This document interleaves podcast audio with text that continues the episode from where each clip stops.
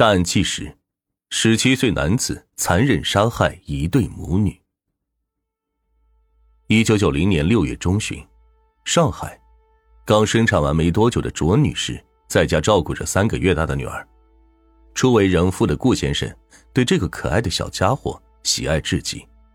这天中午下班之后，他买了妻子爱吃的零食，打算回家给她一个惊喜。准备开门进屋的时候。顾先生发现家门虚掩，想着妻子是不是从单位同事那里知道了自己要回来的消息，提前给自己留门，也就没有在意。但是进入屋子之后，眼前的画面让他深感不妙，家里的东西乱七八糟，明显有被翻动过的痕迹。顾先生立马想到家里是遭了贼了，赶忙呼唤寻找着妻子，最终在厨房。找到早已被杀害的妻子，顾先生犹遭晴天霹雳，来不及心痛，又焦急的寻找女儿，可谁知残忍的凶手竟然将她关在衣橱中，活活的闷死。心如死灰的顾先生抱着女儿放声大哭，不经意间，他看到女儿襁褓衣角上写有小字：“仇，我已经报了。”顾先生慌忙报了警。警方走访后得知，案发当天，一个年轻小伙曾向小区邻居询问五零六房间在哪儿，这个房间号正是顾先生的家。这么看来，这个年轻小伙很可能就是凶手。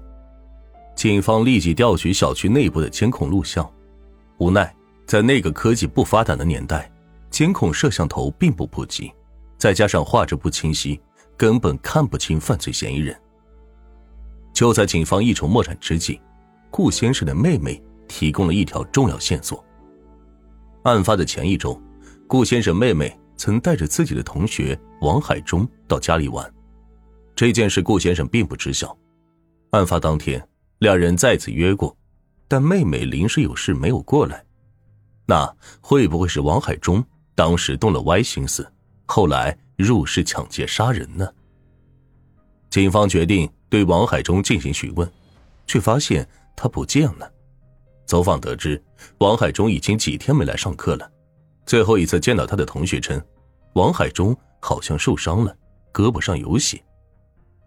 王海忠的行迹愈发显得可疑，当地警方立即向上级报告，申请王海忠的通缉令，并密切关注他与家人的联系情况。可在那个科技不发达的年代。想要找到一个故意藏起来的人，如同大海捞针。侥幸逃脱的王海忠就此开始了自己的逃亡生涯，这一逃就是二十八年。起初，王海忠也十分害怕，不知道该何去何从。经过几天的思考，他最终决定跑去广州。身无分文，再加上没有身份证，王海忠寸步难行。为了不被饿死，他只好沿街乞讨，历时几个月才走到广州。在这里，他遇见了一位好心的餐馆老板，老板看他可怜，收留了他，给他提供吃住，还教他烹饪。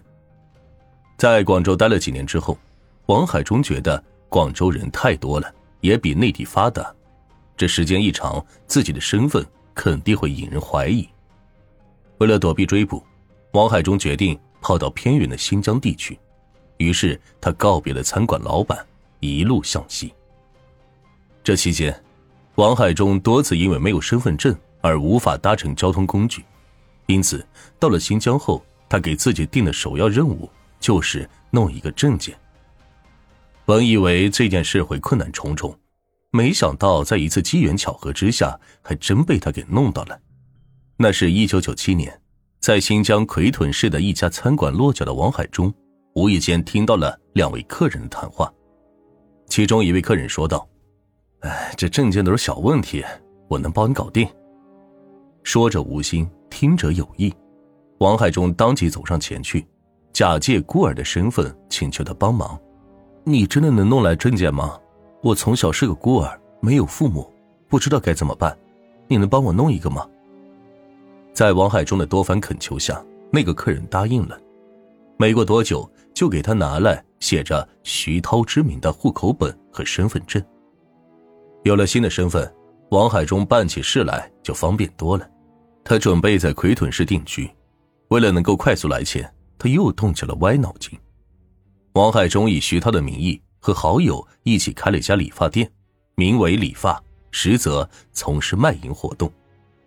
那几年，王海忠靠着皮肉生意赚了不少的钱。可随着各地扫黄的不断进行，王海忠也被警方抓获，并以徐涛的身份被判处有期徒刑半年。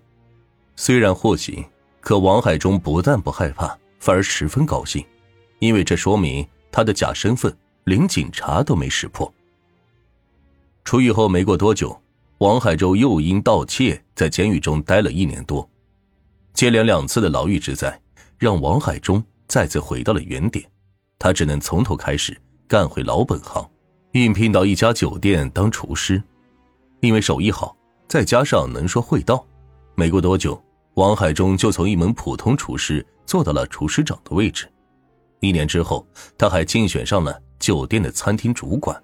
不断上涨的工资也让他攒下了一笔积蓄。